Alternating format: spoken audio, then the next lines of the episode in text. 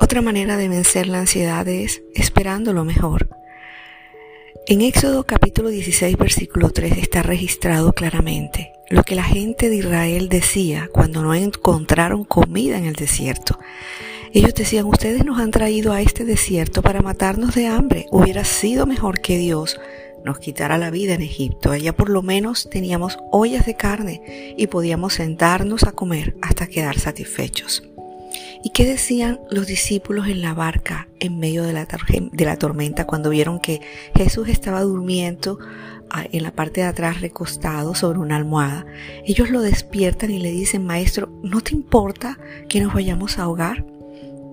Porque la tendencia es esperar lo peor esperar un mal desenlace. Y en medio de los momentos más difíciles hay que esperar lo mejor. La expectativa de lo peor nos quita el sueño, nos produce estrés, angustia, desánimo y ansiedad.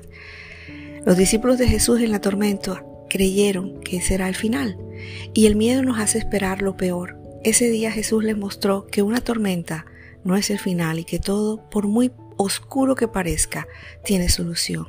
La falta de dinero, se puede solucionar, las deudas se pueden pagar, el duelo se puede superar, el divorcio, la falta de trabajo, la enfermedad, todo en esta vida tiene solución.